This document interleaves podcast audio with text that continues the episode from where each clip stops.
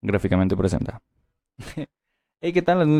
No, bienvenidos a este nuevo, nuevo programa de, pues de gráficamente, eh, viñetas mentales. Eh, ah, probablemente tenga que buscar alguna forma o algún saludo especial para esto, pero de momento mm, me conformo con esto, ¿sabes?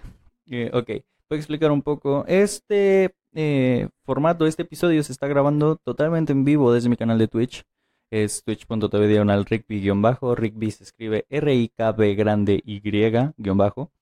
Y nada, pues mi intención con estos episodios eh, básicamente va a ser hablar de cómics. Por eso se llama Viñetas Mentales. La verdad es que mi intención con el título es eh, hacer una como juego de palabras o referencia entre la palabra Mm, ah, o sea, la frase puñetas mentales, porque vamos a hablar sobre cómics y que generalmente tienden a tener historias surrealistas o cosas así, como muy extrañas y podemos hablar de otros temas incluso, o otras cosas, em, pero principalmente eso, y es la razón por la cual quiero que se llame viñetas mentales, como para hacer em, la, el jueguillo, vaya. Eh, ¿Qué más? No sé realmente qué estoy diciendo. Eh, estaba diciendo hace un ratito, eh, antes de empezar, como el diálogo que estoy haciendo para la parte de podcast, que eh, en estos episodios los voy a hacer en vivo, pero el en vivo no es como tal cómo va a quedar el resultado del podcast, sino que en el en vivo, o sea, si tú vas al en vivo, vas a poder ver el espacio entre cortinillas, o si fueran cómics, el espacio entre viñetas, que es em, como lo interesante, vaya. Eh, porque eh, estaba diciendo que mi intención es recortarlos, o sea, editarlos como los podcasts que ya hacemos, como super gráficamente y... Eh, bueno, cuando salga esto probablemente ya haya salido Adictos al Celuloide, entonces eso, esos programas. Aún no sé qué fecha van a, salir en formato de audio o video estos episodios, mi intención es resubirlos a YouTube. Y también en YouTube va a ser el mismo formato ya editado, no va a ser tal cual descargar el, el directo y subirlo a, a YouTube o a las plataformas de audio, sino que pues voy a estar editando probablemente e incluso empiecen a salir imágenes mientras esté yo hablando sobre eh, las cosas que estoy yo hablando. Esto específicamente YouTube, en vivo pues no, simplemente soy yo hablando. Y pues nada, yo creo que eso es todo. También cabe mencionar, mi intención es hacer estos directos los días jueves, por ahí entre las ocho y media, nueve de la noche, empezar. Eh, esto lo estoy streameando el día sábado porque no tuve tiempo ni el jueves y los viernes grabamos eh, super gráficamente, entonces tampoco pude o tuve tiempo de hacer el directo. Además de que ayer grabamos bastante tarde. Y no sé, vuelvo a repetir qué días vaya a salir. Y una vez que lo saque probablemente ya pueda acomodar los tiempos y saber eh, qué días va a salir y, esa clase de cosas. Entonces, de momento, este es un nuevo programa para gráficamente y algo. No sé, no sé qué más decir. Pero bueno, pasemos ya a lo que nos interesa. Halo. Ok. Eh, en este momento ya salió el tercer episodio, pero no lo terminé de ver. Y probablemente debe haber terminado de verlo en lo que eh, hacía otras cosas antes de empezar esto, pero pues bueno, voy a comentar lo que he visto hasta el momento. Y a partir de la próxima semana voy a empezar a comentar eh, el episodio que salga cada semana. Por eso los quiero hacer los jueves. Porque los miércoles sale Moon Knight y los jueves sale Halo. Entonces, pues eso. Los voy a ir comentando así. Y cada semana voy a comentar un cómic distinto. Ah, para obligarme a leer. Porque últimamente he comprado algunos que no he leído y quiero obligarme a leer y esa es mi intención con esto. Así que pues comencemos con Halo. La verdad es que el primer episodio me pareció bastante mm, interesante. Como que al principio empieza con lo que yo diría que es eh, mucha violencia. Ay, se está moviendo la cámara, perdón por la vibración. Este, lo que yo diría que es como mucha violencia innecesaria, tal vez. No sé. Em, quiero decir, la, el primer episodio. Ah, también, antes de decir lo que iba a decir, eh, quiero aclarar que todo lo que voy a decir de los. Em, de las cosas de las que voy a hablar, los voy a hacer con spoilers totalmente, ¿sabes? Entonces, si no lo has visto y no quieres que se te arruine, pues ve a verlo y luego vuelves. Ahorita voy a comentar nada más los primeros dos episodios de Halo y parte del tercero porque no lo he terminado y el los primeros dos episodios de Moon Knight.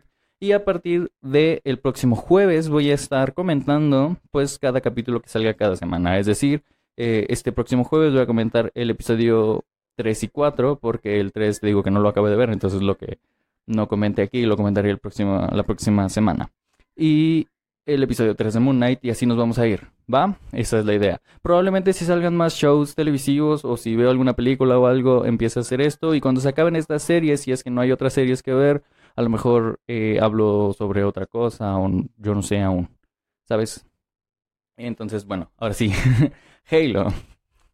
Mm, el primer episodio empieza un poco como lo que yo comentaría como violencia innecesaria. Digo, esto ya lo dije en el stream, pero vuelvo a repetir que voy a estar editando cosas para la versión de YouTube y de audio. Eh, entonces, debo dejar de apoyarme en el escritorio. Por, bueno, no es un escritorio, es una máquina de coser. ok, Halo. Eh, ya repetí tres veces eso, así que lo voy a dejar así, ¿va? Ok. Eh, empieza con lo que yo diría que es violencia innecesaria, porque hace cuenta que empiezan como un grupo de niños que están haciendo un juego de guerra, una especie de práctica, en un campamento de la resistencia, ¿sabes? Si sabes sobre Halo, sabrás a qué me refiero. Entonces, eh, están ellos con un, este, haciendo un juego de guerra o algo, preparándose para algo de eso, cuando a lo lejos ven a un francotirador y resulta, o bueno, algunos niños deciden y como ir a ver qué pedo y otros no tanto. Y resulta que eran eh, agentes del Covenant. No sé si son Elite, es que no estoy seguro, porque según yo los Elites son una raza específica, pero según yo son Elites. Voy a decir que son Elites. Pero bueno, eh, son un grupo de Elites atacan todo este campamento eh, de la resistencia y te digo que yo creo que tiene mucha violencia innecesaria porque al principio lo primero que ves de violencia es literal eh, que le disparan en la cabeza a un niño, le explota la cabeza porque son balas de plasma. Entonces yo siento como que esa escena del principio es demasiado choqueante para empezar la serie. No sé, eh, es, opinión mía. ¿Sabes? Eh. Adiós. Mi hermano ya se va. por eso. Pero bueno, eh, ¿qué estaba? Ah, sí, yo siento que es, demasiado choqueante la escena para hacer las primeras escenas, pero es lo que pasa, entonces, pues atacan al campamento, básicamente matan a todos, pero sí alcanza a llegar el jefe maestro y el equipo plata. Acá no estoy seguro bien porque lo único que no he jugado todos los juegos, pero sí conozco más o menos la historia. Entonces, este, desde el primer episodio, al menos yo no sabía decirte en qué época se encontraba. Lo que sí te puedo decir es que el jefe maestro no tiene a Cortana en ese momento. pero bueno, mm, eh, el episodio empieza así con esas escenas y llega el jefe maestro y al final todos se mueren y la única persona que sobrevive es una niña de la resistencia. A la niña se la llevan los Spartans a una nave de la UNSC. No recuerdo el nombre de la nave, a pesar de que si lo mencionan, probablemente debía anotar ese dato. y ya estando ahí, pues bueno, pues tienen a la niña encarcelada, alguien le dice que quiere que les ayude a dar un mensaje para la resistencia, para que se unan y dejan de resistirse, literalmente, y cosas así. Pero pues la niña dice que no, ¿sabes? Que hay resistencia y que se jodan, ¿no? Entonces, eh, la ONI decreta un código que no recuerdo qué número era y básicamente la mandan a matar. Pero por alguna razón a John, a John 117 como que pues se le bota la canica y decide salvarla. Mm, no sé, es el Spartan. Entonces, este, creo que suena mucho mi respiración. Voy a alejar tantito el micrófono. Ah, espero que no. Eh, espero que mejore. Pero bueno, ¿en qué estaba? Ah, sí, eso sobre la resistencia y que el jefe ayuda a la niña. Tampoco quiero contar toda la historia, solo voy a decir como a grandes rasgos al final. Eh, pues el jefe maestro se lleva a la niña. Algo que yo no esperaba era que, el jefe se quita el casco, ¿sabes? Como que no me esperé esto de la serie. Y en el segundo episodio se quita toda la armadura. Entonces es un tanto interesante porque estamos acostumbrados como a no verle el rostro, no saber nada de él, cosas así. Y esta clase de cosas en esta serie al menos se siente mm, interesante para lo que hemos visto. Tiene buenas escenas como de mm, en primera persona, como tipo gameplay, o sea, imitando el gameplay Y la verdad es que estas escenas, al menos nada más las he visto en el primer episodio, pero se ven bastante bien, ¿sabes? Eh, se ven interesantes como la forma de hacerlas. Eh, a mí me gustaron. Lo único que no me gustó, pero no me gustó por... Em, no es eh, relevante si me gustó o no, ¿sabes? No es como que diga yo, ay, qué feo. No, nada más como que se ve extraño, es la espada de plasma. De repente hay una escena en la que atraviesan a alguien con una espada de plasma. Y se ve un poco extraño, pero no se ve mal, ¿sabes? Está, están bien, están bien los efectos, los elites se ven bien, todo, todo eso está bien a mi, a mi parecer, ¿sabes? Entonces, esa, eso por una parte. Luego, en el segundo episodio, bueno, no, nos vamos a concentrar tantito en el primer episodio ahorita comentamos el segundo. Uh, haz de cuenta que eh, el jefe encuentra como un artefacto eh, del Covenant, o, o, eso creo. Y, y, este güey cuando lo toca tiene, empieza a tener visiones y a recordar como su pasado antes de entrar a, al proyecto de los Spartans. Porque de hecho le menciona a la doctora Halsey que recuerda como si, o sea, las visiones que le dio haber tocado ese artefacto le recuerdan como si a un niño lo separarán de su familia y es que literalmente eso es lo que pasa. No estoy seguro si se explica en algún juego, la verdad es que creo que no, pero si leyeron la novela de Fall of Rich, eh, yo no leí la novela, pero leí el cómic, que de hecho lo tengo acá, ahorita se los enseño. En el primer tomo, Botcamp. Este, acá en español los publicó Camites en México, si les interesa. Eh, lo voy a dejar aquí. Eh, en este cómic se explican cómo, uh, pues, la, no sé, estoy seguro si es la ONI, pero el experimento de la doctora Halsey era básicamente raptar eh, niños usando clones falsos que iban a morir poco tiempo después, o sea, dejando clones eh, hechos muy rápidamente de los niños en sus cuartos para que los padres no sospechen que los clones pues mueren al final, ¿no? Entonces, eh, pues eso es parte como de su historia. Eso me gustó, como esa clase de referencias, y la verdad es que yo sí la entendí porque pues ya leí esta novela. Existe en formato de prosa en español, no sé si existe, la verdad es que no los busqué, yo solamente leo cómics, entonces eh, pues leí Follow Rich y, al menos en el primer tomo, Botcamp, eh, pues es la historia, ¿no? El cómo los entrenan y cosas así. Y por lo que entiendo, pues como que ellos no recuerdan esa parte porque los raptan muy jóvenes, como de 3 o 4 años y cosas así. Pero el jefe empieza a recordar, o sea, John empieza a, recordar esa clase de cosas. Y, y, yo creo que es la razón por la cual, pues, rapta, bueno, no, rapta, pero decide salvar a la niña. Y eso no sé, como que al final está un poco extraño, no se sabe, no se explica bien qué es esa, ese pedo de el artefacto. Y no estoy seguro si fue en el primer episodio o en el segundo, pero nos explican que es como parte de una profecía, ¿no? Había una niña, de hecho, así empieza el tercer episodio. Ahorita pasamos a esa parte. Pero hay una... Bueno, yo creo que ya podemos pasar al segundo episodio. En el segundo episodio lo que pasa es que este nos explican qué pasa. Ah, no, espérate, antes de pasar a esa parte, es que no hice escaleta ni nada. Mm, porque quiero que sea más natural, ¿sabes? Creo que probablemente me hubiera servido hacer una escaleta. Mm, seguramente sí. Pero bueno, al final del episodio termina como en un cliffhanger porque este güey se quita el casco y luego, este, vuelve a tocar el artefacto y el artefacto lo que hace es que como que hace un pulso electromagnético, entonces apaga todas las armas y toda la nave en la que están menos el Pelican en el que escapan. ¿Sabes? Eso me pareció interesante y no entiendo cómo funciona y qué pasa. En el segundo episodio lo que vemos es que mm, eh, al principio pasan como flashbacks sobre mm, el jefe cuando estaba en, en la academia todavía y había un compañero suyo, no recuerdo su nombre, a pesar de que vi el episodio hace como una semana. No, no, recuerdo el nombre de este joven, pero lo que sí recuerdo es que mm, John es como muy recto. Se iban a fugar los dos y al final John decide no, no irse y por poco lo iba a entregar y por poco lo iba a matar y solamente le da cinco minutos para escapar, o sea, nada. Y lo queman y todo. Y uh, nos explican, digo, este flashback obviamente no es gratis porque el lugar al que se dirigen en el Pelican, como el jefe no sabe a dónde ir, se dirige a una especie de asteroides entrelazados que es como un, una especie de base pirata espacial, donde todos son libres y donde no hay ley, y donde ese güey precisamente es el líder de, o, es como, ajá, es como el jefe de, del sitio. Entonces este güey tiene su casa ahí, tiene todo. y pues los invita, ¿no? Como que a cenar, ¿qué pedo, mi amigo? ¿Cómo andas? ¿Qué qué? ¿Qué chingados? O sea, porque para empezar todos son como de la resistencia, como, bueno, no sé si sean de la resistencia exactamente todos, pero la mayoría seguramente sí, porque cuando ven llegar a un Spartan, como que todos están reacios a él y le apuntan y están como muy, pues, en su contra, pero cuando llega el otro vato les dice, bajen sus armas, si ya los quisieran muerto ya lo estarían, ¿no? No, pues sí, no, ese que fue maestro.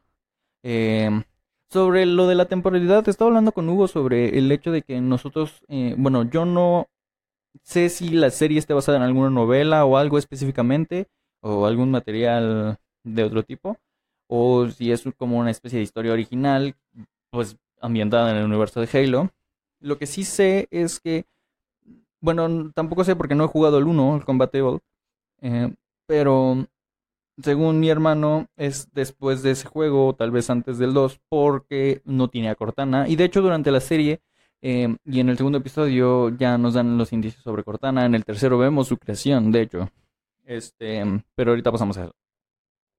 Y lo que pasa aquí, no sé, estoy contando la serie y ahorita que lo pienso es como lo que quiero evitar, así que ya me voy a concentrar en el resumencito de hasta dónde voy.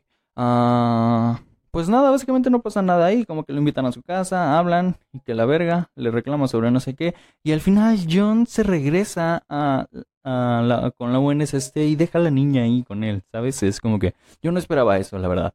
Es bastante cíclico, si fuese una película, o sea, bien puedes ver los dos episodios juntos y sentir que es una película y, y queda bien relativamente, ¿sabes? Siento, así lo sentí yo, por la duración y eso, o se a mí me, me parece que está em, como en ese formato, como de películas pequeñas, o no tanto, pero no parece tanto una peliculota, porque te digo que es como si, si tú unieras esos dos capítulos y los proyectaras como una película, funciona. Para mí funciona perfectamente. Pero bueno, este no es el punto.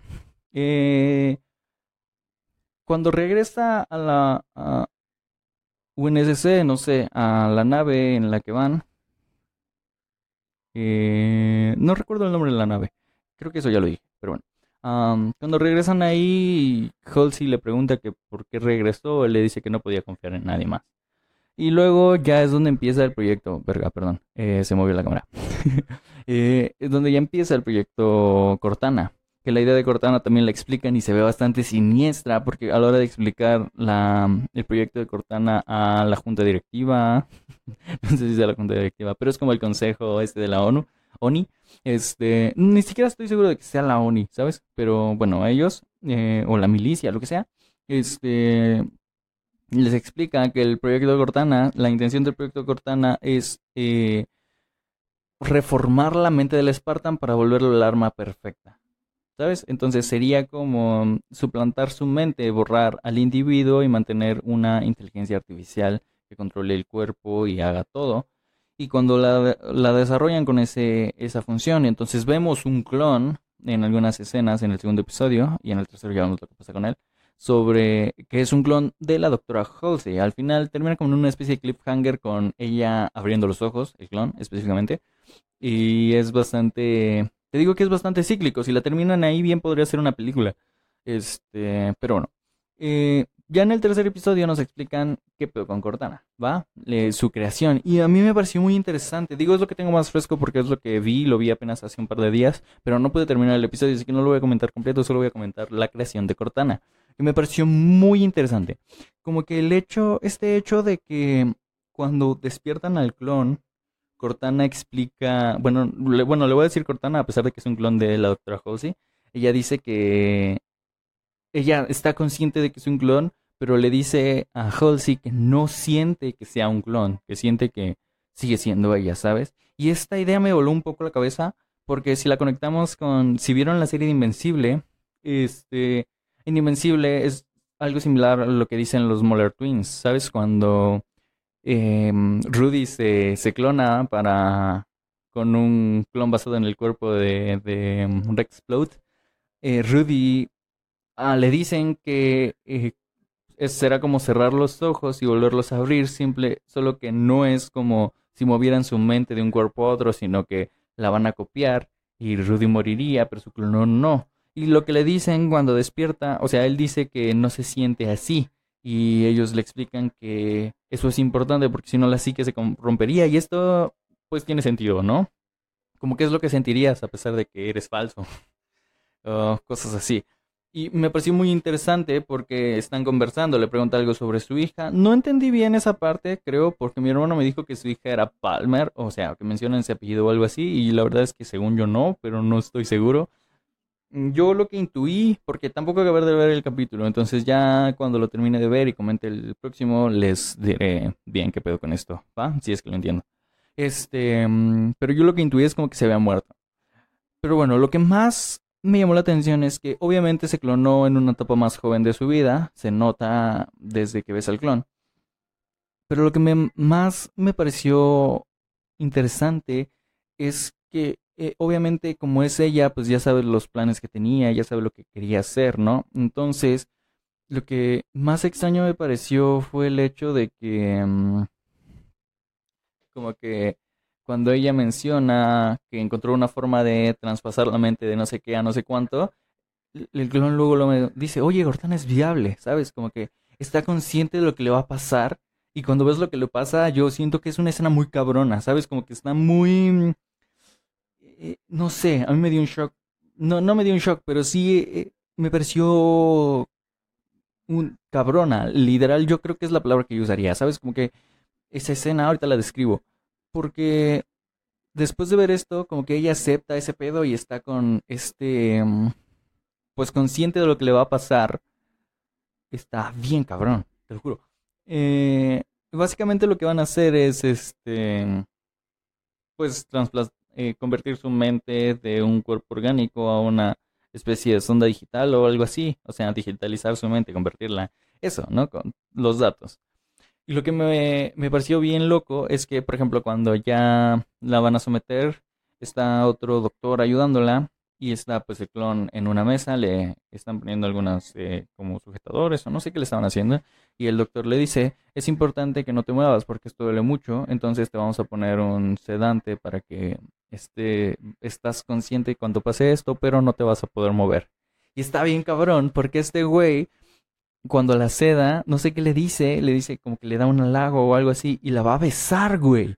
Y, esto está muy cabrón, porque es una escena como muy rápida, porque inmediatamente, o sea, no la besa, porque entra Halsey a la sala, entonces se controla, y pues el clon ya no puede decir nada, y al final pues no le pasó nada, pero esto está bien cabrón. Nada más ese cachito, porque hace cuenta que es evidente que ese güey tiene pues una fijación por Halsey o está enamorado de ella o algo y, y va a besar su clon, güey. Cuando está sedado, bueno, no sedado, pero no se puede mover, güey, vete a la verga, no mames, está, no sé, nada más esa escenita, güey, es, eh, eh, eh, imaginarte eso, güey, podría, eso podría escalar a otros grados y estaría muy cabrón y muy retorcido, sobre todo tomando en cuenta el hecho de que era un clon y se iba a morir, porque es lo que pasa. El procedimiento básicamente lo que hacen es con una aguja le entra al ojo. Y la escena está muy gráfica, muy de frente, ves cómo le entra al ojo, pero no se puede mover, entonces tampoco lo sientes raro, pero entiendes lo que está pasando. Luego hay un chingo de escenas, o sea, hay una escena muy larga, creo yo, no sé cuánto dure, como un par de minutos. Pero sí es muy larga la escena porque ves con música dramática el cuerpo con un charco de sangre detrás. O sea, porque pues la sangre que le corrió del ojo. Güey, está muy cabrón eso. ¿Sabes? A pesar de que ella no se mueve y, estaba consciente de lo que le iba a pasar y obviamente lo, lo aceptaba. está muy cabrón eso. O yo lo siento así. Y lo estoy hablando con Hugo ayer, ¿sabes? Es como muy potente esa escena. No sé. Eh, yo lo sentí bastante así. Al final, pues, si nos ponemos estrictos, teóricamente no muere, porque lo que estaban haciendo era traspasar los datos de, su mente. Entonces lo único que hicieron fue clonar su mente, pero literalmente sí murió. O sea, ese es, es está cabrón. No sé. Y, y ya nada más eh, vi hasta ahí cuando se la implantan al jefe maestro, le ponen algo de conexión o no sé qué en la base del cerebro y pues la implantan. Y está bien extraño porque le dice, Colsey le dice a Cortana, cuando ya, perdón, Colsey le dice a Cortana, cuando ya es Cortana, que, eh, ¿qué le dice? que no va a cumplir su propósito desde el principio, ¿sabes? Que necesitan, es, que parte principal del proyecto es la mente del individuo, por lo tanto, o sea, John, por lo tanto, no puede completar su misión desde el principio. Lo único que va a hacer va a ser asistirle y comentarle cosas así. Y, y la inteligencia artificial, que estaba consciente de cuál era su objetivo, pues sí, se saca, como que se saca de pedo, ¿no? ¿Por qué? Si yo podría, no sé qué. Porque le un poquito. Y eso es todo lo que vi, ¿sabes? De la serie. La verdad es que hasta el momento la serie me está gustando bastante. Siento que está bien hecha, está bien producida. Tiene esta clase de cosas. De momento no he encontrado cosas raras que te pudiera decir, más allá de la escena de la espada, como que todo lo demás se ve bastante bien.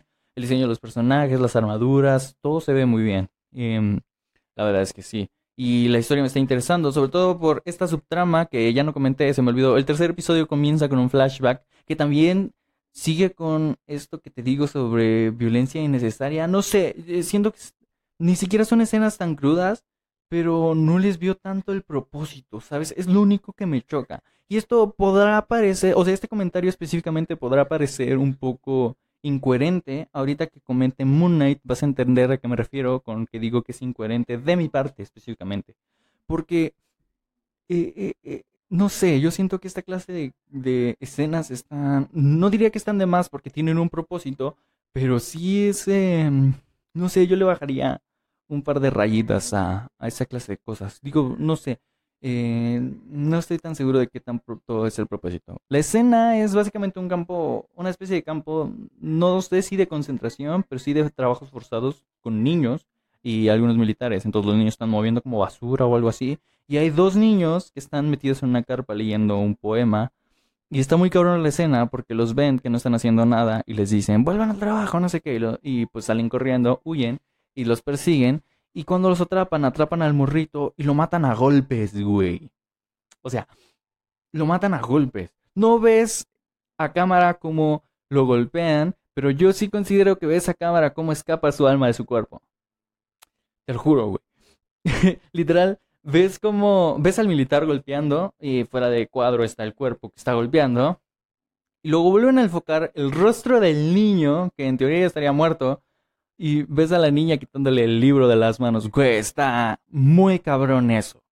Yo, yo no veo mucho propósito en esta clase de escenas eh, entender el trauma es importante porque creo que si yo siento que esto es traumante a, la niña que lo vivió, seguramente también lo traumó, pero eh, es, eh, es como causar shock porque sí, es lo que yo siento, tampoco... vuelvo a repetir, probablemente este comentario específicamente, este tema, se vuelva mm, incoherente cuando comente Moon Knight en un momento. Y eso, ah, lo que pasa ahí es que después justo de matar al niño, llega el Covenant y están como buscando algo, entonces aniquilan a todos y la niña se les queda viendo y resulta que la niña es lo que están buscando, entonces se la llevan y resulta que es esta perso este personaje que está con como este como profeta, no sé qué es, eh, se parece a los profetas, pero no estoy seguro de quién es, ni cómo se llame, ni nada. Este es de estos eh, güeyes arrugados. Seguramente en YouTube, o sea, ahorita que estoy en vivo no, porque la eh, logística de esto es básicamente un celular y un micrófono. Entonces, cuando lo edite en YouTube, podrás ver imágenes, si es que estás en la versión de audio. Este, eh, seguramente estarás viendo imágenes del personaje que estoy diciendo. Y básicamente eh, es como un profeta que pues tiene una profecía, valga la redundancia, y esta niña era parte de eso. La niña pues crece y de hecho la primera vez que la vemos ya es grande, nada más esta escena del principio del tercer episodio es este pues su origen básicamente. Y lo que pasa en episodios anteriores es que este artefacto cuando no lo toca ve como un anillo, no sé quién se lo dice al consejo o a este profeta o no sé qué, y este güey es un elegido, es básicamente el elegido. Entonces, eh, esta morra se decide ella misma ir a buscarlo para cumplir la profecía, algo que seguramente yo, yo especulo porque no recuerdo bien la historia ni de Halo 1 ni de Halo 2, pero este, y no he leído ninguna de las novelas, solamente Botcamp y en formato de cómic. Este, eh, dice que lo que ve es un anillo, probablemente tenga algo que ver con el anillo Halo, evidentemente, muy probablemente tenga algo que ver como no sé si ya lo hayan encontrado porque te vuelvo a repetir que no estoy seguro de cómo iba la cronología en los juegos. Lo más probable es que no. Entonces, una de dos, o tiene que ver con encontrar el anillo, eh, o sea, como que jefe algo, no sé qué, o tiene que ver con destruirlo, que es la historia que pues ya se la sabe, ¿no? Ya la vieron, eh, si es que jugaron los juegos.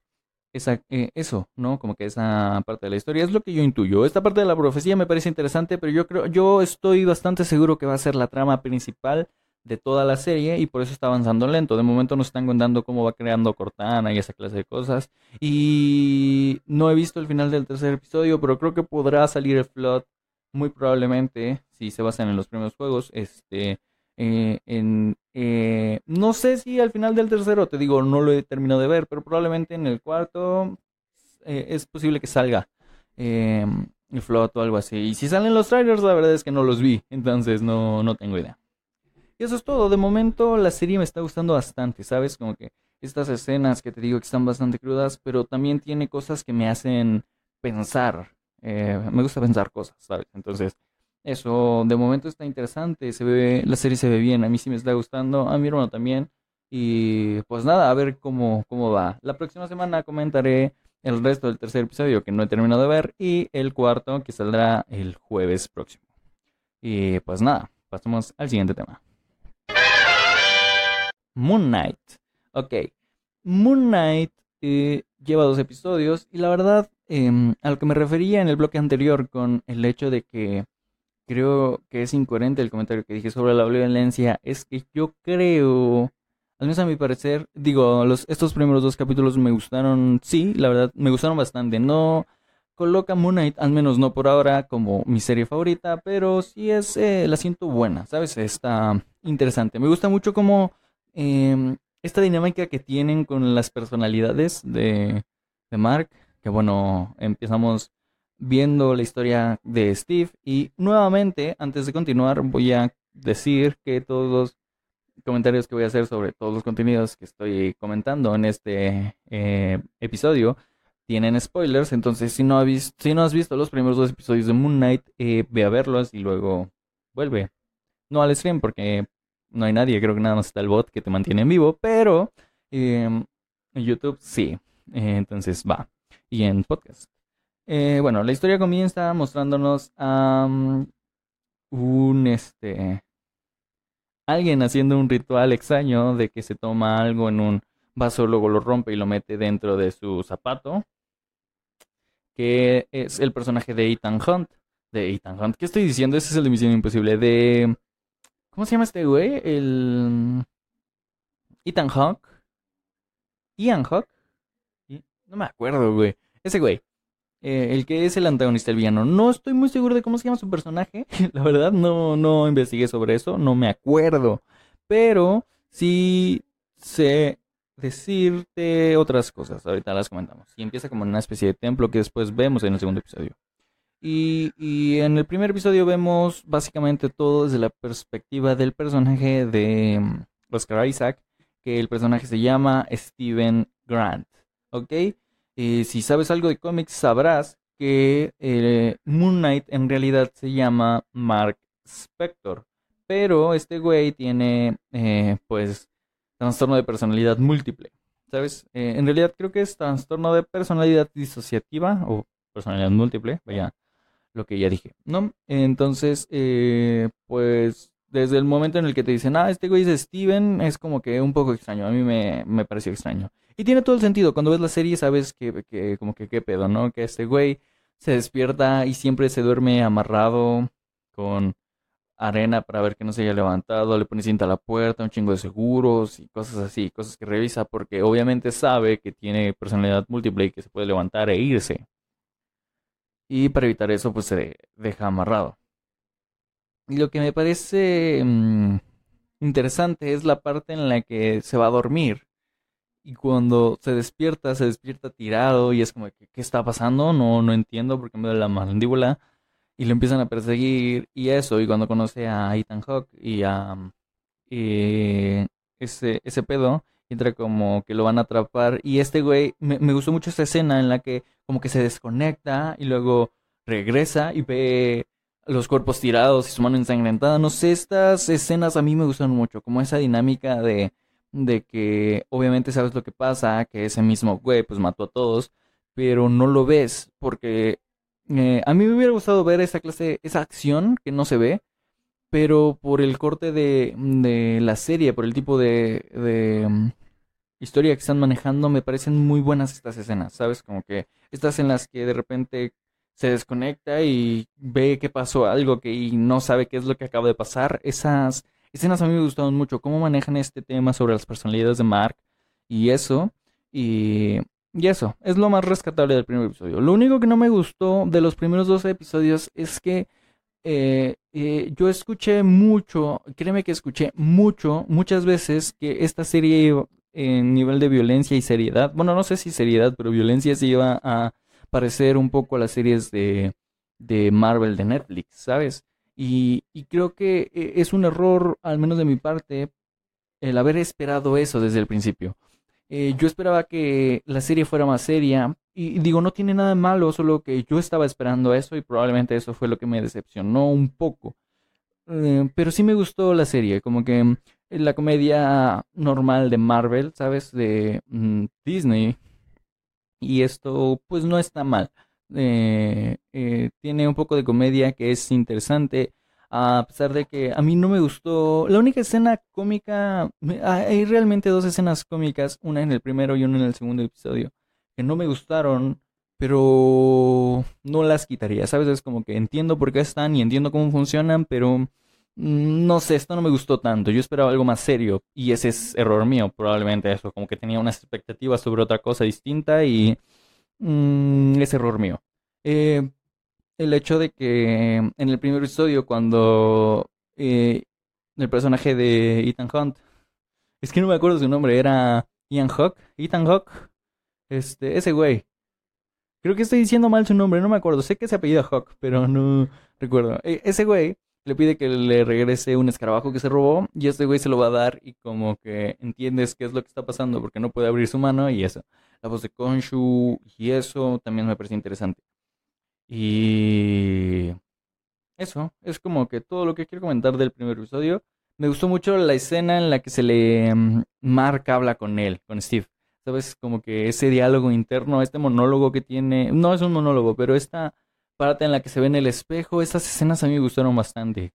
Yo, este tema, lo de las personalidades es lo más sólido, a mí me gustó mucho, mm, te lo juro, me gustó mucho. Lo único que no me gustó es que no sea tan seria la, la serie en escenas en las que yo esperaría acción, tal vez. Mm, pero no está mal, no, no tiene nada malo. Además de que ya en el final del tercer episodio, del tercero, el tercero todavía ni salía, en el final del segundo episodio eh, vemos que Mark es quien toma el control. Entonces probablemente ya en el tercer episodio se ponga más serio porque desde el momento en el que ves que Mark habla con, con Steve en el reflejo, lo ves que es más serio y cosas así, no tiene tanta comedia involuntaria. Entonces yo siento que probablemente a partir del tercer episodio se pueda poner más seria, más interesante o más violenta incluso. No tiene que ser violenta la serie, solo no sé, no esperaba tanta mm, poca seriedad. Eso. Ah, no sé, al final del segundo episodio está padre porque es la primera versión de Moon Knight, por lo menos no nos estuvieron como esperando a Moon Knight por tanto tiempo. Y lo único que vemos es esta escena del tráiler en la que está golpeando al chacal y se voltea. Y está bien, ¿no? Destruye el baño, lo que sea. El segundo episodio comienza, pues, directamente con eso, con Steve llegando al, al, al museo, viendo que se rompió el baño y pues al final descubren, viendo las cámaras, que fue él quien los destruyó y que el chacal no se veía en las cámaras, que es otro tema que también me gustó, porque si son fans de los cómics, digo, yo no he leído ningún cómic de Moon Knight, pero sí sé algunas cosas, ¿sabes? Porque es las clases de cosas que me gusta saber. Este, de repente en los cómics se toma en duda, se pone en duda que la existencia de Moon Knight y todas las cosas que hace sean reales o si nada más están en su cabeza. Y cuando ves esta escena es como un guiño lógico hacia eso, ¿sabes? A mí me pareció bastante interesante. Este, este personaje que no comenté, lo de Ethan Hunt, Ian Hawk, más bien, Ethan Hawk. No, vuelvo a repetir, no recuerdo su nombre, discúlpenme. Este, este güey eh, es básicamente lo mismo que Moon Knight. Eh, quiero decir, Moon Knight tiene como. Es como el avatar de Konshu. Entonces, este. E, eso. Y este otro personaje, que es el antagonista, es como el avatar de Amit. Eh, Amit es una diosa de la mitología egipcia. Y de hecho se ve en algunas pinturas, es como una especie de perro con cabeza de cocodrilo, que básicamente lo que hace es que cuando mueres en esa mitología, Anubis pesa tu corazón y lo compara con el de una pluma. Y si tu corazón pesa más que el de una pluma, significa que fuiste malo durante tu vida y Amit te come. Esa es la historia. En esta serie lo toman un poco distinto y es básicamente que Amit lo que hace es juzgar toda tu vida. Esto es lo que en la mitología real eh, se esperan a que te mueras y entonces ya te juzgan por todos los actos que cometiste en tu vida. Y si fuiste bueno, pues tu corazón pesa menos que la pluma, entonces puedes pasar al paraíso y si no, Amit te come. En la serie como que tiene un poco menos de sentido, pero sigue inspirado en lo mismo, ¿sabes? Es como que hasta lo que no se esperan a que te mueras, sino que como que ve los momentos futuros de tu vida y si no eres noble te mata. Esa clase de cosas como que me parece un poco ilógica. Pero sí me gustó cómo, cómo explican las motivaciones de este güey, de este personaje, porque siento que son interesantes. Sí, eh, digo, no las comparto evidentemente, pero sí siento que podría entender por qué las personas comparten esa ideología. No sé. Mm, me parece interesante. Que también Konshu no es ningún santo, a pesar de que es un dios. es este. No es del todo bueno realmente, es como un justiciero em, retorcido, diría yo. Y eso. En el segundo episodio vemos que despiden a Mark, a Mark, a Steve. Em, y este güey va y descubre, o sea, que encontró el teléfono y llamó a Leila y Leila la lo encuentra. Resulta que Leila era su esposa y por lo que estuve investigando, Leila no existe en los cómics. Em, no sé, es un personaje nuevo tal vez, o tal vez está inspirado en algunos personajes, no tengo idea, viejo, no, no sé decir. Pero como esta dinámica que tiene con ella, porque eh, ella lo conoce como Mark y, y, no está hablando con Mark, está hablando con Steve. Entonces eh, este güey no entiende nada de lo que le dice y ella no entiende por qué actúa tan raro, ¿sabes? Está muy interesante. Al final llegan unos agentes como del FBI que no son del FBI y se lo llevan con el villano y pues le explica sus motivaciones y eso. Y este güey le pide el escarabajo y Leila llega a salvarlo y pues se arman algunos guamazos y este eh, Ethan Hawk, Ethan Hawk lo pues invoca a otro de estos chacales que lo buscan y aquí descubrimos que los chacales son invisibles, solamente Mark los ve. Bueno, Steve y seguramente también el mismo Hawk, pero este es otro tema. Entonces está interesante porque de repente lo ves pelear contra nadie en el aire, como a Patricio cuando lo golpean, güey. Eh, esa clase de cosas, no sé, me pareció interesante, entretenido. La verdad es que esa clase de cosas. Otra escena de comedia involuntaria que no me gustó tanto, pero no está mal, no la quitaría del.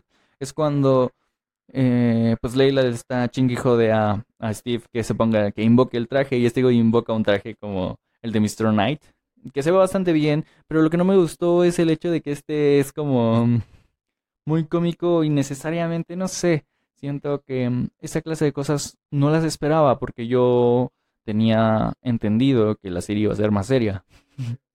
no sé probablemente no sea más seria, pero a lo mejor más violenta, no sé, igual tiene cosas como un tanto oscuras y la música es bastante egipcia cuando quieren poner como suspenso, o estas escenas en las que parece que Steve se vuelve loco, esas escenas sí me gustan, aunque yo cambiaría un poco la música, pero entiendo por qué es música egipcia, porque tiene sentido, ¿no? Konshu.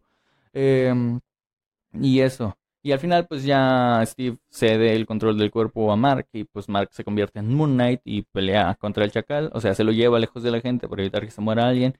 Y al final lo vence literal, eh, empalándolo en una especie de monumento. No tengo idea de qué monumento sea o a qué. Y pues eso. Eh, otra cosa que me pareció interesante es el hecho de que Mark se alejó de Leila, que es su esposa, porque Konshu la quiere como su próximo avatar. ¿Sabes? Esta, este tema me pareció muy interesante, como el hecho de querer protegerla alejándose de ella, porque sabe que si no se aleja de ella, Konshu va a ir tras ella y es peligroso para ella. Es interesante, ¿sabes? A mí esa, esas escenas sí me gustaron. Y entonces, pues ya cuando Steve queda mm, eh, pues atrapado en el espejo y es Mark el que controla el cuerpo, es interesante como eso, no sé, me gusta pues la actuación de de Oscar Isaac eh, la vi bastante bien, ¿sabes? Está de momento interesante como es este, pues, por momentos un personaje mm, tonto tal vez y, y Mark es este güey que es bastante más serio y al final del capítulo pues vemos que se va a, a Egipto y está bebiendo, es alcohólico, entonces esta clase de cosas es interesante. Ya espero que la serie se ponga mejor a partir de este tercer episodio, digo, faltan cuatro capítulos de la serie. La serie se ve bien de momento, sí me, sí me está gustando, espero, no creo que le bajen a la comedia, al menos eh, no creo que le bajen, eh, sí creo que va a desaparecer la comedia involuntaria de, de Steve, a menos que vuelva a aparecer, pero mm, si lo bajan eso, pues ya estaría un poco mejor, eh, creo yo. Pero la verdad lo dudo. Entonces ya me estoy acostumbrando a esa clase de comedia. Ojalá me dé una grata sorpresa el tercer episodio el próximo miércoles. Y no sé, no sé qué más decir. Te, repito, esta, esta serie la verdad es que sí me está gustando, me está gustando bastante. Em, todo esto que ya comenté y este tema de las personalidades, yo siento que es lo más sólido, es lo que más me ha estado gustando. Digo, en los cómics eh, al principio realmente no eran identidades em, como personalidades múltiples de una sola persona, sino que eran como alter egos, como em, alias que utilizaba para meterse en distintos sectores, ya que pues es como un espía, era lo que más le convenía, usaba el que más le convenía, pero luego eh, algún escritor decidió que sería más interesante si tuviera personalidad múltiple y eso la verdad es que sí siento que es interesante, sí me está gustando esa esa parte de la serie es lo que más me gustó hasta el momento. Porque ha salido poco Moon Knight y como que las escenas de superhéroe, como que me... De momento faltan escenas, es lo que siento yo. Eh, y, y, nada, no sé. Eh, creo que en algún punto en los cómics es como que mm, eh, te dicen en teoría que Mark y Moon Knight son la misma persona, pero en algún punto alguien explicó que todas las personalidades son personalidades distintas. Digo, solamente tienen cinco y han mostrado cuatro, aunque no del todo, porque falta que muestren a Jake Lockley. Y no sé si vaya a salir, creo que lo están simplificando un poco porque asociaron a Moon Knight con Mark Spector y asociaron a Mr. Knight con Steve eh, eh, Stephen Grant. Entonces, Steven, Steven Grant, más bien. Y este pues eso, no sé, siento que hubiera estado un tanto interesante, pero sí hubiera sido más complicado de entender o a lo mejor de hacer el que cada una de estas cuatro personalidades fuera distinta. Entonces está, a mí no me parece mal que hayan hecho esto de combinarlas, o sea, asociar a Moon Knight con, con Mark, que es lo lógico, y asociar a Mr. Knight con Steve, pues eh, funciona. Espero que al menos los aprovechen en ese sentido. Y tal vez si vuelve a salir Steve, pues por lo menos que deje de ser un idiota, ¿no? Como que eso me gustaría. Pero yo no escribo la serie, yo no decido esa clase de cosas. Y, nada, ya veremos en el próximo jueves que... Bueno, no, el próximo miércoles, pero yo lo comentaré el próximo jueves en el directo, que cómo va el tercer episodio. Y pues nada, yo creo que ya puedo cerrar este bloque y pasar al cómic voy a comentar en un momento. Daredevil. Creo, bueno, no sé si esto se solucione o no sé cómo cambiarlo, ¿sabes? El hecho de que la pantalla está al revés. No sé si eh, se está transmitiendo así, lo más probable es que sí. Este, pero si no, nada más yo lo veo así, entonces ojalá así sea. Pero no. Daredevil por Chip Zdarsky y Marco Checheto. Eh, las portadas de la serie me gustaron bastante. Son de Julián Totino Tedesco. Esta es la del primer número, creo. Sí, es la del primer número. Y pues bueno, un poco de contexto antes de pasar a comentar este cómic. La verdad es que me gustó bastante. Pero bueno, ah, hay que tener en cuenta qué es lo que pasa antes de esta etapa. La etapa anterior a esta es la de Charles Soule. Eh, no sé si Phil Noto la dibuja toda, pero al menos la última parte sí. Y este es importante comentarla para que eh, luego no se pierda o sea, para entender esto. Probablemente luego, si consigo algunos cómics de la etapa de Charles Soule, pues la pueda comentar aquí. Eh, que es cuando pasa, no sé si es cuando pasa Shadowland, pero según yo es cuando tiene el traje negro, podría ser, probablemente. Este, eh, la historia comienza, o desde donde yo empecé a leerla, desde la muerte de Daredevil, que es la última parte. Esta portada me gustó mucho, la de Scott Campbell, está muy padre. Este, la muerte de Daredevil. Es el último arco de la etapa de Charles Soule Y después va mm, otro arco que se llama Man Without Fear. Este, pero no confundir con Daredevil, eh, The Man Without Fear de, mm, Frank Miller. Eh, buenas, Omar Rots, estamos aquí, ahorita te leo. Este, bueno, primero va la etapa de Charles Soule, ya lo comenté, y, voy a comentar un poco de contexto para que entiendas dónde empieza esta historia, la de Zdarsky. Eh, eh, pues en el tomo de la muerte de Daredevil lo que pasa literalmente es que atropellan a Matt, ¿sabes? Intenta salvar a un niño o algo así, lo atropellan, entonces queda muy mal herido. Y toda la historia en ese arco pasa como en su mente. Eso lo comentaré cuando comente esa etapa, probablemente. Ahorita voy a empezar con esta, porque ni siquiera tengo cómics de la otra como para enseñarla, así que voy a comenzar comentando esta. Este. Eh, pasa eso. Y pues bueno, al final se supone que muere, pero no muere. Es un spoiler, pero no. Entonces, eso es lo que pasa. Y después de este arco entre la etapa de Charles Soule y la de Chip Zarsky va ese cómic. Ay, güey, le pegué el micrófono, qué pendejo. Perdón, una esculpita. Verga. Y va Man Without Fear. Vuelvo a repetir, no confundir con la versión de Frank Miller de Man Without Fear. Oh, cómic me, cómics me interesa. Muchas gracias, amigo. A mí también. Este, bueno, esta etapa, bueno, en este arco básicamente lo que pasa es que nos explican que Matt no murió y se está recuperando del accidente. Pues lo, atropellaron, como ya comenté. Este, eh, está, eh, no sé, a mí esta eh, etapa me gustó mucho. Y este cómic también, no lo voy a comentar completo. Probablemente debía haber empezado con este. Este, pero soy tonto. Y voy a empezar con el otro. Básicamente lo que pasa en esta es que nos explican que Matt ya no quería volver a ser The Rebel, ¿sabes? No, no quería hacerlo porque pues no se sentía capaz luego de lo que le pasó, de que lo atropellaron y la recuperación como que fue difícil. Y nos explican como sus miedos y al final hasta Kingpin lo va a visitar, ¿sabes? Y, y esta escena en la que tiene el miedo y la diferencia con sus trajes, porque le sale un traje como de piel o sea, de no de piel, sino de músculos. Ah, no sé en qué número salga. Si encuentro una imagen, te las muestro. Eh, estos como otros trajes que tiene en los que sale este, por ejemplo, con el traje original, que es como una calavera, es de los que más me gustó. Es que, ahí se ve. Si encuentro donde salga más completo, lo enseño. Eh, y sale otro que es básicamente su traje normal, solo que como si le hubieran arrancado la piel, entonces solamente vemos músculos. Está muy interesante como todo esto. Dolido Daredevil, pero te voy a ir siguiendo. Tú tranquila. Muchas gracias, amigo. Este. Entonces, es lo que pasa en esta historia, como nos cuentan eso, como él ya no quiere volver a ser Daredevil, y al final de la historia, por una cuestión o por otra, pues decide sí eh, regresar. Así es como concluye esta historia. Y nada más quiero enseñarles el otro track porque se ve muy loco. Este. Mm, eh, déjame lo encuentro. Ok, seguramente después de esto. Ajá. Sí, porque acá sale este amarillo que ya enseñé, que es él con los ojos rojos, con, lo, con los ojos rojos.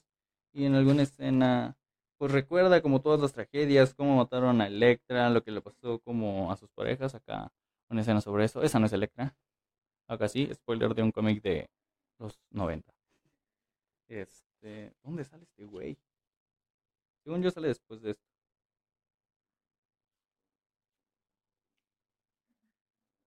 Seguramente sí. Ok. Um, eh, y eso, como que nos van contando. Ah, acá sale. A ver. Lo único que no me gustó tanto de esta. Mm, esta historia es que como que no lo dibuja del todo, Electra, F. RIP. Ah, también sale este otro traje, que es como el traje de Shadowland. Y este es el traje al que me refiero. No se ve bien, creo. Lo de lo que le pasa con los trajes de los músculos. Pero bueno, creo que podemos dejar un poquito de lado esta. Básicamente nos cuenta eso, ¿no? Como después del accidente Matt ya no quiere volver a, a ser Daredevil y, y, al final pues decide si volver a hacerlo y termina en una escena muy bonita. Bueno, tal vez y luego comenté esta historia más a profundidad, necesito volverla a leer porque nada más volví a leer el otro tomo para eso. Este, está padre porque hace cuenta que luego de su monólogo interno está luchando contra sí mismo y contra este otro traje, conversando. Y al final llega Foggy a buscarlo después de, como todos los días, a la clínica y ve que no está. Entonces esto nos dice claramente que sí, salió nuevamente como, Matt, eh, como Daredevil. Y aquí es donde empieza la historia que nos importa, ¿va? La que vamos a comentar. Daredevil conoce el miedo de Chip Zdarsky, es el primer arco. Eh, Smash ya publicó hasta el tercero, yo solamente he leído este, el segundo también lo tengo, no tiene caso enseñarlo. Bájate mucho y por favor. Tengo un gatito aquí. No me pises mis cómics, te lo agradecería. Gracias. no, yo sé que no la ven, pero está bonita. No me molestes, por favor. La historia comienza. eh, básicamente con este Matt en un bar. No lo voy a contar todo, solo voy a contar como algunas partes. Y está muy interesante esta parte porque hace cuenta que eh, esta historia nos presenta tanto a, Matt eh, ligando en un bar siendo ciego, fingiendo no ser ciego, con una chica que al final sí descubre que es ciego o algo así, no recuerdo. Y este. Y eso. Y sale eh, algo sobre una escena del crimen o no sé qué. Espérate, creo que estoy confundido. Este. No, pero bueno, sale otro, un nuevo personaje que introduce acá Chip Darsky. Y este, el arte de Michael, de Michael, Marco Chicheto, la verdad es que me gustó mucho. Que es este güey, este mm, detective, que ahorita te digo su nombre, no lo recuerdo. Digo, leí esto la semana pasada porque lo iba a comentar el jueves y hoy es sábado, entonces ya me tardé. Tengo el gatito entre mis piernas, espero no nos cause molestias. Este, espérame. A ver si es que se enoja entonces me da miedo que me rasguñe. Hola. Adiós. Este. Verga, le pegué al teléfono. Ahí está. No, estoy un poco chueco. Una disculpa. Ahora sí, creo que brilla más el fondo. X, como sea, no estoy centrado. Este. sí, estoy viendo los comentarios. Este. Mm, no sé, la historia me gustó bastante, está muy interesante. Ah, esta antes de pasar a la historia como tal, un pequeño paréntesis. El primer número contiene una historia de dos, este, cuatro páginas de Chip Zdarsky, ilustrada por él mismo. Está muy padre. Nos cuenta como desde la perspectiva que veríamos cuando leemos un cómic. Y luego nos cuenta cómo lo ve Daredevil. Son las mismas viñetas y todo, solo que desde la perspectiva de Daredevil. Eso me gustó mucho. Como que, por ejemplo, acá hay escenas en las que está en oscuro, perdón que los ponga de lado. Y este. Luego la ves desde la perspectiva de Daredevil. Está muy padre. A mí me gustó bastante esto. Pero bueno, eh, ¿cómo se llama el detective? Deja, lo busco. Wow. A la verga, le, le sigo pegando, perdón. Este, tengo poco espacio aquí. Tengo la pared atrás de mí y no me puedo mover mucho. Entonces es eh, un poco ilógico lo que está pasando. Pero bueno, el detective se llama. ¿Cómo te llamas, güey? Eh, ahorita te digo. Ah.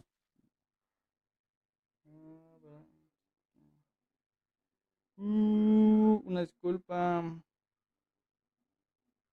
Cole North, así se llama. Es el nuevo detective de la ciudad. Y este personaje me pareció muy interesante porque está en contra de Daredevil, pero no es como tal corrupto. Solamente espero que Chip no lo quiera volver este un antihéroe luego. Me gusta como como personaje sin superpoderes, ¿sabes? Es bastante interesante. La historia básicamente, ya para no estar centrado acá, eh, contar un poco lo que pasa y ahorita explico lo que me gusta y lo que no.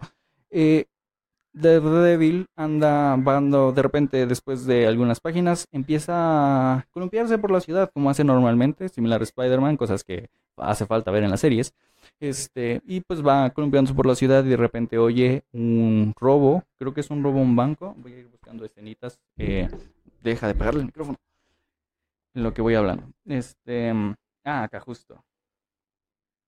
Va como corriendo por las calles, haciendo acrobacias como siempre, y de repente se topa con esta escena, que son unos ladrones que están robando alcohol, al parecer, están robando como una tienda, ¿no? Este, y pues Matt va a cazarlos y va a pelearse con ellos, evidentemente, o sea, va a intentar atraparlos y a... Una disculpa si no se ven bien las imágenes, no estoy agarrando bien. Es que estoy muy cerca, entonces necesito hacerme para atrás para que se vean y no sé si se ven bien. Este, pero bueno, lo importante aquí es que este güey, como siempre, los golpea. Este güey es muy preciso casi siempre con casi todos sus golpes. Hasta que pasa esto. Le da un golpe a este tipo y ese tipo se pega en la pared. Se ve bien. Sí, la verdad es que se ve bien. Me gusta mucho el arte de este güey. Y este. Este sujeto se pega. Y al final, pues, este. Básicamente lo que pasa es que este. Eh, spoilers, una disculpa, si es que no lo has leído, lo voy a comentar con spoilers. Este. Este vato se muere. Básicamente. Daredevil lo mata. Y todo el primer arco es Matt y Daredevil, básicamente, intentando hallar a la persona que lo mató realmente porque cree que lo inculparon. Y es, es parte de lo más interesante. Porque si eh, lo, ya expliqué la parte anterior de la historia anterior, pues después del accidente Matt no está al 100% cuando decide volver a ser Daredevil, ¿sabes? Entonces empieza a volver a la lucha y comete un error y mata a una persona, ¿sabes? Entonces, mm, esta, este momento es muy malo para él porque él sabe, al final de la historia resulta como que él sabe lo que está pasando, sabe que él es el responsable, pero al final, este, pero no lo quiere aceptar, ¿no? Durante el proceso de la historia se topa con los Defenders y se topa con con Punisher incluso. Hay una escena muy padre con Punisher, ahorita pasamos a eso. Este, y, esto, entonces es este güey creyendo que es Kingpin quien lo, lo inculpó y Kingpin sorprendido porque mm, Daredevil cometió un error, ¿sabes? Entonces tiene de dónde agarrarlo. Además, recordemos que en este momento, en esta mm, parte de la historia, eh, Kingpin era el alcalde de Nueva York, entonces tiene una razón para atraparlo. Y este nuevo detective, eh, Cole, ¿cómo se apellidaba? No me acuerdo, no lo voy a buscar. Este, perdón. Este detective Cole también está en contra de Kingpin porque sabe lo que es. Max próximamente en casa de a huevo. este. ¿Qué estaba diciendo? Perdón. Eh, Matt próximamente en casos cerrados, sí, sí puede pasar. Bueno, básicamente lo que pasa es que eh, pues Kingpin lo empieza a buscar, la policía lo empieza a buscar, este nuevo policía detective lo quiere lo empiezan a buscar porque asesinó a una persona porque cometió un error, ¿sabes? Entonces eh, empieza a mm, tener todo este, este pedo y va y luego va a buscar al doctor que lo... Creo que me va a servir un poco, aunque sea ver las imágenes, para recordar la historia. Pero así es como termina, como que lo reportan en las noticias que este güey mató a este tipo. Y este... está cabrón.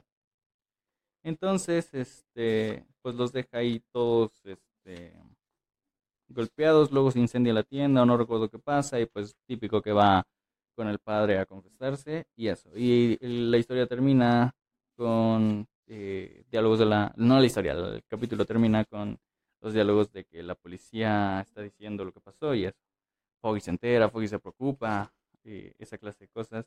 Y este detective va a ver a Kingpin, va a buscarlo, Kingpin lo recibe porque lo quiere conocer, tiene mucho entusiasmo, una cosa así y casi casi lo amenaza, ¿sabes? Como que no, no lo amenaza, eh, tiene esa forma elegante de amenazar lo que, normalmente tiene este güey, ¿sabes? Entonces, me parece muy interesante.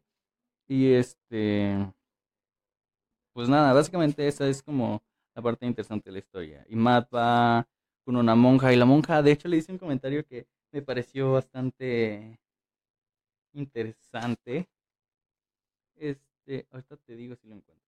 Ah, acá está, acá está, acá está. Están hablando sobre algo que te pasa.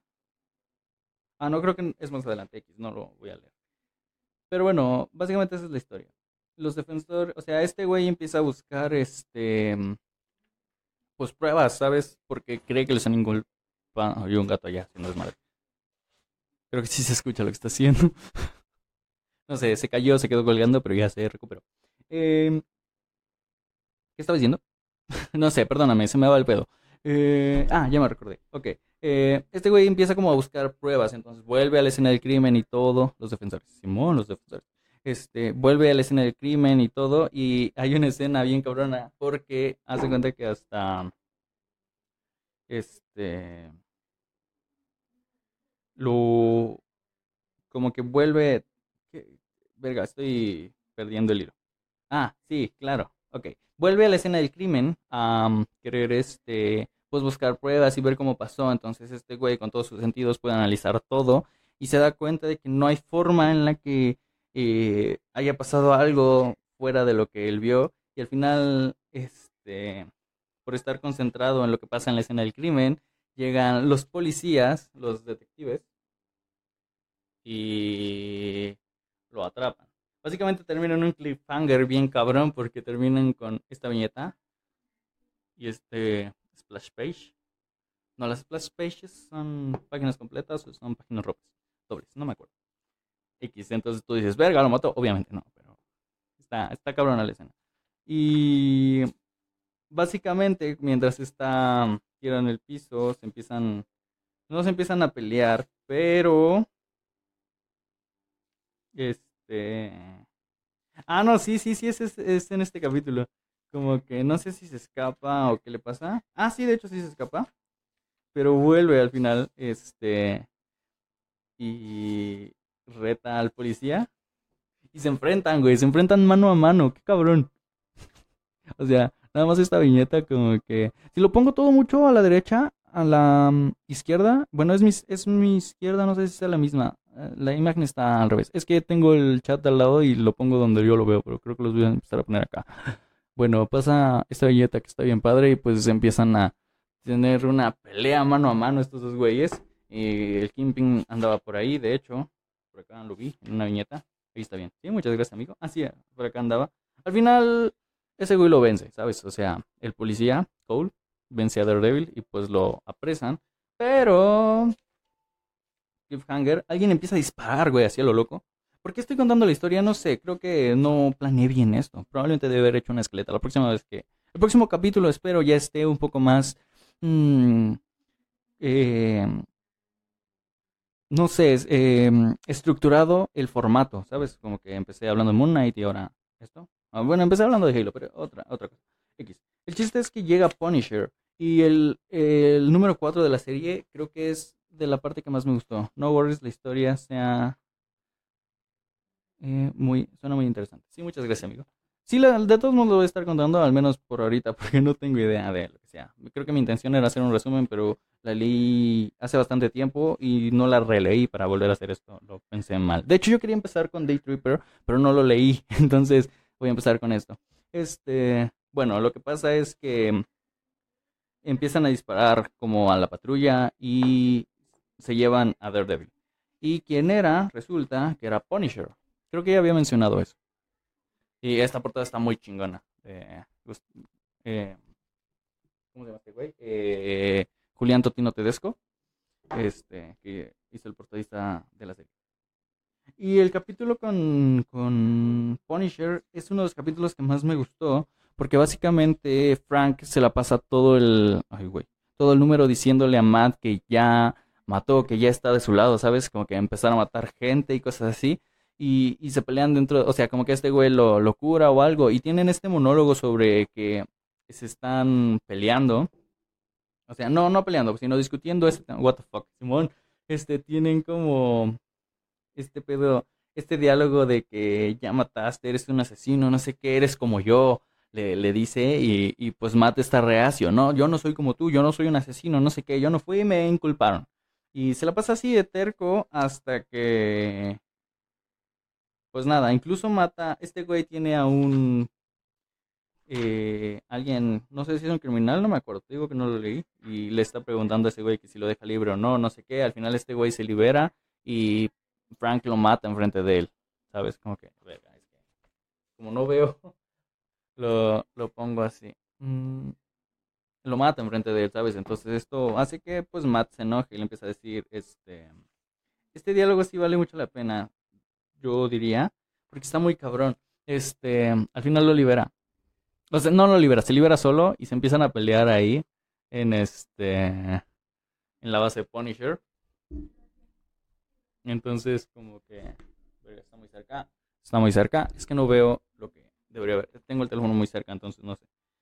Pero bueno, tienen esta, esta batalla. Al final Matt consigue unas pistolas y le dispara a Frank en distintas zonas. Como que lo desarma nada más realmente. No, le dispara con intención de matarlo. Y esta viñeta, esta de esta abajo, esta roja, es una de las más cabronas. De hecho, sí quiero leer este diálogo, a mí me gustó mucho. Em, después de que lo tira, dice, dispara donde está el Kevlar. ¿eh? Ah, ok, sí, sí, sí. Cuando están peleando y le empieza a disparar, le, le dispara donde pues no resiste. Dice, Frank dice, esto sí lo voy a leer porque este diálogo me gustó muchísimo. Frank dice, todavía disparas donde está el Kevlar, ¿eh? Creo que en el fondo me quieres allá afuera haciendo lo que... Y pues le dispara, no lo interrumpe. Haciendo lo que hace, se, refería, ¿no? Y Matt le responde, Frank, em, ¿tienes idea de lo que puedo hacer? La carnicería que podría desatar con una pistola entre mis manos. El número de muertos que habría si decidiera ser como tú. Esta, es, esta no es una competencia, Frank, eres un amateur. Eres un demonio, claro pero yo soy el diablo. Güey, este diálogo, este diálogo a mí, no sé, me hizo sentir cosas, ¿sabes? Porque es cierto, es el diablo de Hell's Kitchen. Y este güey, por las habilidades que tiene, es tan preciso con todo lo que hace, ¿sabes? Disparando, cosas así, golpeando. Y eh, este diálogo, e, esta pequeña parte, estas dos páginas de cómic son como muy cabronas. Esto de donde dice, pero yo soy el diablo, es esta, esta viñeta. Y es de, no sé, a mí me, me, pareció mucho. Una disculpa a los que estén en, la versión de audio cuando se resuba por lo que estoy diciendo. Estoy mostrando parte del cómic mientras estoy hablando. Eh, se me pasó que esto también va a salir en audio. Y pues nada, después de eso, este güey hace explotar todo. Pedazo de diálogo. Sí, la neta. O sea, es que. No sé, ese diálogo, ese diálogo es muy contundente. Luego explota pues su laboratorio y se va. Y como no tenía camisa porque pues lo habían vendado, pues se roba, bueno, al final salva a Frank, ¿no? ¿no? No lo deja morir en la explosión y lo que sea. Pero eso, este güey se toma como una pastilla, supongo que un analgésico o algo, y se pone una camisa de Punisher, que es como la parte más cabrona. Digo, es ciego, evidentemente no lo hizo a propósito, en el número siguiente se explica, pero, güey, se ve chingón. Era Daredevil con la playa de Punisher, es muy cabrón. Y pues nada, cinco números nada más. Sí, cinco números son los primeros cinco números de la serie. Y ya en la resolución llegan los defensores. Hace cuenta que Matt vuelve a ir a alguna parte. No recuerdo a dónde o por qué llega ahí. Este, a pesar de que lo tengo acá, pero no lo estoy leyendo, nada más estoy viendo las viñetas a ver qué rescato. Y se empieza a pelear con otras personas, ¿no? Otros mafiosos o vándalos o lo que sea. Y acá de repente son tantos y le empiezan a disparar tanto que este güey ya no puede con todos hasta que... De hecho hay una escena, este en inglés tiene un caption que está muy chido porque hace cuenta que um, en su monólogo interno está diciendo que lo, lo que hace es para ayudar a la gente y habla sobre lo que pasó en el número anterior, sobre lo de Frank. Y luego tiene estas tres viñetas. Eh, es esta, esta y esta otra y luego está donde ya se ve que está abrumado. Y el diálogo básicamente es como una oración que se divide en los tres captions. En el primero dice, lo hago para, y luego dice para, y en el, y en el tercero dice ayudar. En inglés, evidentemente, la palabra sería help. Entonces, como que tiene este juego de palabras. Bueno, no es un juego de palabras, pero este juego con las viñetas de que ves cómo se le está poniendo dura la situación y dice que lo hace para ayudar, o, sea, o por ayudar, pero en inglés help es ayuda, entonces como completar la frase y al mismo tiempo pedir ayuda. Y la ayuda es bastante fortuita porque llegan los defensores ayudarlo. Entonces se lo llevan, eh, pues lo, lo salvan, ¿no? Este güey se desmaya entre toda la multitud y todo. Y se desmaya y vuelve a recordar esta escena, este golpe que le dio a, al güey que estaba robando la tienda. Entonces se despierta y ya habla con los defensores y los defensores básicamente lo que le dicen es que mm, no tiene de qué preocuparse, que todos en algún momento han cometido un error como ese, que todos en algún momento han matado a alguien, ¿sabes? Y, esta clase de cosas son bastante interesantes porque este Matt vuelve a entrar en negación y, les dice, no, güey, eh, todos son unos asesinos, todos, ninguno deberíamos ser un héroe, ninguno de nosotros puede llamarse así, cosas así, ¿sabes? Está muy interesante esta parte de la historia, porque ya es eh, la conclusión. Entonces este güey se va y llega a su casa de nuevo. Ah, de hecho creo que pasa a la iglesia o algo. ¿O no? No me acuerdo. Ah, no, es un flashback. Ah, es que estoy viendo las viñetas, entonces no, te digo, no estoy leyendo, porque si lo estuviera leyendo sería más tedioso esto. Y es que vi ese traje y yo pensé que, yo dije, ¿qué pedo? ¿En qué pedo? ¿En qué momento se cambió? No, nada más es un flashback. Este, de que va a la iglesia y lo que sea. Entonces llega a su casa y cómo termina el número también es muy interesante. Las últimas seis páginas del cómic. Porque cuando este güey llega a su casa, lo sigue Spider-Man. Literal, aparece ahí. Y Spider-Man lo que le dice es, está bien cabrón, no sé si lo voy a leer todo porque está bien chingón. Está bien chido su monólogo, no sé. ¿Quieres que lo lea todo o... No, sí está largo. lo voy a resumir porque sí lo recuerdo. Básicamente lo que este güey le dice es que tiene que parar, ¿sabes? O sea, está bien que ese güey cometió un error, pero está cometiendo muchos a partir de ese. Y básicamente lo que le dice es que eh, él se dio cuenta de que no está bien, ¿sabes? No está en un estado conveniente para ser un superhéroe. Porque en una situación normal, eh, o sea, es lo que Peter le dice, bueno, Spider-Man, porque Peter no sale, pero es lo mismo. Básicamente lo que le dice es que eh, en circunstancias normales él no podría haberlo seguido, pero lo siguió, lo siguió hasta ahí. Y básicamente le pide que le dé su máscara, ¿sabes? que ya no vuelva a ser un justiciero, que ya no vuelva a ser de Revil, porque mm, eh, lo que ya dije, está cometiendo muchos errores. Y, y Matt se queda, o sea, le dice... Ajá, cuando entra aquí, yo creo que voy a tratar de resumirlo mientras lo leo un poco. Aparece aquí este hombre y dice, Daredevil. Dice, te seguí, por lo regular no podría hacerlo, pero obviamente no eres el mismo de siempre. ¿Sabes? Eh, Matt le responde, yo no, yo, eh, no deberías. No sé, no lo voy a leer todo, perdón. Ah, dice, ¿qué? No te preocupes, no puse a leer tu correo, no escuché ni nada. Espérame, estoy leyendo mal. Es que tengo apagada la luz, nada más tengo una lámpara enfrente, entonces no veo bien aquí. Pero dice, ajá, no te preocupes, no, eh, X, dice, no, yo solo hablo de tu identidad. Mataste a un hombre. Me ha pasado. Es horrible. Tuve que reflexionar mucho con mi alma. Tuve que aprender a ser mejor en esto, a ser mejor en lo que hacemos. Pero tú, ¿qué hiciste? Aterrorizar a tu vecindario, pelear contra la policía. Recién llegaste de tu última desafortunada pelea. Nuestros amigos tuvieron que ir a salvarte. Eres un desastre, estás en problemas. Tu misión es una misión suicida. Vine aquí a decirte que se terminó. Em, todos sabemos que no podemos... Eh, perdóname si no se escuchó bien. Todos sabemos que no podemos hacer este trabajo para siempre, que llegará un día en el que cometamos demasiados errores, en el que nuestros cuerpos no nos fallen, en el que demasiadas personas salgan heridas y no se salven lo suficientes. Espero que cuando llegue mi día alguien me lo diga, pero ahora es tu día. Se acabó. Voy a correr la voz. Si alguno de nosotros te ve allá afuera, te, te pondrá un alto. Tenemos que hacerlo porque no será el fin de todo. Porque porque si no, será el fin de todos nosotros. Tienes que parar. Eso es lo que le dice. Grande Spider-Man. Simón. Y tiene razón, tiene razón, lo sé. Eh, estuve buscando tu respuesta. Eh, ¿Qué? Estuve buscando la respuesta. Ah, sí, esto se lo responde Matt. Dice, tiene razón, tiene razón y lo sé. Estuve buscando la respuesta, pensé que tenía que esforzarme más, persistir, ignorar lo que mi cuerpo, lo que mi corazón me decía. Ya no puedo hacer esto.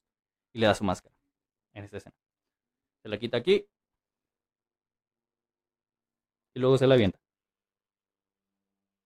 Ah, esta no se ve bien. Allí. Entonces eso. Grande, grande Spider-Man. Hola, Dems. Este, bienvenido. Estoy grabando un podcast, aunque ya casi acabó. Y grande Spider-Man, ¿sabes? O sea, eso es lo que le dice. Y Matt se queda solo reflexionando. También voy a leer, ya son como tres eh, líneas porque me pareció muy interesante. Al final, Matt termina diciéndose a sí mismo lo siguiente: Dios te ama, Matthew. Aferrarte a esto, no, ¿qué? Aférrate a esto y haz lo correcto, renuncia a la violencia. Porque expulsa al diablo. Y ahí acaba, ¿sabes? Y cuando el episodio 5, el lunes viejo, el lunes ya sale. Este ya se grabó, así que nada más hace falta editarlo. Ah, eso, es que no recuerdo, recuerdo que había otro diálogo, pero probablemente lo leí en otra parte. Este... Pero eso, como que grande Spider-Man al final. Así termina esta parte de la historia, esta primera parte, este primer arco. No he leído el segundo, no va a ser el próximo episodio, pero sí eh, lo voy a estar continuando en próximos capítulos. Eh, este tomo nos deja como respuesta básicamente que se acabó Daredevil, ¿sabes? No, o sea, la serie continúa y tengo, no sé nada sobre la serie, no tengo spoilers y eh, lo estuvo buenísimo. Muchas gracias, amigo. Este, no tengo idea de, cómo vaya la serie, no he visto spoilers ni nada y no sé cómo vaya en Estados Unidos. En México ya salió el tercer tomo, nada más tengo hasta el segundo. Pero sí lo voy a estar continuando porque es una historia que también me gustó, me gustó bastante. Y todo esto, como este comentario sobre lo que hace Matt y cómo hace todo mal y al final es Spider-Man quien le tiene que decir que pare, es bastante interesante. Dice, ah, yo no sé nada sobre esa serie, jaja. Pues bueno, igual lo voy a sacar en formato de podcast, no te preocupes, Saúl, eh, Illusion, porque eh, lo voy a sacar en formato de podcast. Eh, ¿Será este ¿Será este el fin del hombre sin miedo? Qué buen comentario, viejo. Lo averiguaremos. Simón, eh, está muy interesante. El, el, segundo tomo se llama Sin Diablo, Solo Dios, y me da mucha curiosidad ver lo que va a hacer Chip Stars con este personaje. Siento que es un gran, gran escritor. Un gran escritor. Es este, esta historia me gustó mucho, nada más he leído este tomo y cuando termine de leer el, segundo lo comentaré. Eh, no sé, para concluir esto, como que toda esta parte de los errores y eso es bastante interesante, es muy humano, ¿sabes? Como, como lo escribe. Este, güey, solo sé que puede detener un ladrido, un ladrillo siendo ciego. Simón, todos lo vimos en No Way Home. Está chido. Y eso, de hecho creo que es una buena idea empezar con Daredevil porque es como lo más fresco que tengo. Eh, en próximos capítulos también voy a estar comentando la serie de Venom de Donny Cates. Deja ver si Ah, no, este no es. No, este tampoco era. bueno. Este es el segundo tomo, pero. Nada más lo quería enseñar porque sí. Pues ya está. Es interesante abordar la parte humana del superhéroe. Sí, yo creo que es, es, es lo que más me gusta. Como que cuando los vuelven más em, humanos. Humanos en sentido de que cometen errores y tienen e, eso, no sé, personajes más Marvel, porque los de DC tienden a ser más mm, como diosificados no es culpa de los personajes, sino de los escritores, además de que no he leído mucho de ese. También tengo algunas otras historias que quiero comentar. En el próximo episodio, spoiler, será eh, Day Tripper de Fabio Monigo. Ese está un poquito más alto, entonces me tendría que levantar. Eh, ahorita a lo mejor lo enseño. Pero bueno, ese va a ser eh, el próximo episodio, el jueves próximo. Este sería, ¿qué? Es interesante. Ah, sí, sería... Salen buenos cómics de la mano de un buen escritor, definitivamente. Sí siempre es eso. Porque, digo, esto ya no tiene nada que ver con lo que acabo de leer, sobre la historia más bien, pero luego hay gente que tiende a seguir o comprar todo sobre un personaje y generalmente eso no está tan bien. Digo, hay altibajos, pero si tienes historias de buenos escritores, o sea, si sigues a un escritor, probablemente te convenga más y puedas encontrar cosas más interesantes. Chip Zdarsky, por ejemplo, también eh, guionizó Una disculpa, está aquí a mi lado el librero. Eh, espectacular Spider-Man. Y también me gustó bastante como... Sobre todo el final de la serie hay un número. Ah, ese no está en el librero porque lo tengo en grapa. Este, el 310 de, de, Peter Parker, Espectacular Spider-Man. Ese es muy bueno, es muy humano también porque habla como de lo que es el personaje. Y es a lo que voy. Chip Zdarsky escribiendo historias eh, estaría muy bien. Y siento que estaría muy bien si Chip guionizara Amazing Spider-Man. Estaría muy interesante. Pero bueno, yo creo que ya puedo ir cerrando esta mm, parte del podcast. Eh, al principio del directo no había nadie y comenté que en los directos voy a mantener como una especie de espacio entre cortinillas, como lo que equivaldría al espacio entre viñetas que rellenas en tu cabeza. En la versión de podcast, tanto en YouTube como en las plataformas de audio, no va a salir. Eh, o sea, lo voy a editar para recortar, no, no todas las partes, todo el bloque va a salir tal cual. Eh, me gustó mucho la plática y si continúa este proyecto. Sí, muchas gracias, viejo. Eh, espero tenerte por acá las próximas veces. No sé cuánto, o sea, no sé qué más cosas voy a hacer cuando haga directos porque últimamente no tengo tanto tiempo. Me gustaría volver a jugar videojuegos también, pero solamente puedo jugar Fortnite porque tengo un Huawei que no tiene Android y cada, al menos los métodos que he encontrado para instalar los videojuegos de Android eh, son muy, este, no me dejan iniciar sesión, entonces no puedo jugar a gusto. Pero bueno, em, doy mis redes para el podcast, eh, la versión de podcast de esto. Eh, me pueden seguir, bueno, eh, comentar que, bueno, más bien repetir el hecho de que esto se está grabando en directo en mi Twitch, twitch.tv el Rigby-bajo, Rigby se escribe R-I-K-B grande Y-bajo, donde voy a estar haciendo directos. Espero hacer más directos sobre más cosas, no solo este formato de podcast. Y en los en los directos voy a mantener como alguna platiquita, a lo mejor un poco antes, a lo mejor un poco después, sobre eso, cosas que no van a salir en, estos podcasts, ¿sabes? En YouTube o en las plataformas de audio, porque, este, no sé, es algo que yo llamaría como el espacio entre cortinillas y, y eso. También pueden seguirme en Instagram como Rubenes Arts, es Rubén E-Z-A-R-T-S, Rubenes Arts en Instagram. Pueden seguirme en Twitter como Rick Bicho, es lo mismo, R-I-K-B grande Y-O-C-H-O, Rick Bicho. En Twitter, donde siempre aviso cada que voy a iniciar transmisión, entonces siempre que vaya a iniciar, también en mi Instagram y en mi página de Facebook es el Rigby, eh, que tiene que ver con esto. También pueden seguir a Super Gráficamente, que es mi podcast aparte. Este programa va a estar saliendo también en ese canal de Super Gráficamente. En YouTube es Gráficamente. Ya tenemos al menos cuatro episodios y uno extra con un amigo, que de hecho está acá en la transmisión ahorita comentando. Dice, ya compro el Game Pass, bro, para jugar otra vez. Simón, ya mero lo compro para que podamos jugar y hacer más contenido. este... Eh, que, ay, verga, le pegué Ah, perdón. Este, eso que estaba diciendo. Ah, sí, ya. Y salen episodios del podcast super gráficamente todos los lunes, tanto en YouTube como en plataformas de audio. En cualquier plataforma lo puedes ver. En Facebook e Instagram nos puedes seguir como super gráficamente y en Twitter como guion bajo gráficamente. Creo que no hemos publicado absolutamente nada en Twitter como super gráficamente, pero próximamente estaremos subiendo más cosas. También tenemos otros programas ya preparados que ya están a punto de salir, nada más hace falta que los termine de editar. Este mismo programa va a salir en, en formatos de audio y está en Twitch, como ya lo comenté. Y pues nada, muchas gracias por ver o escuchar este podcast. A los que están en las versiones de audio en Twitch todavía sigo un ratito. Y este, pues nada, muchas gracias. Bye.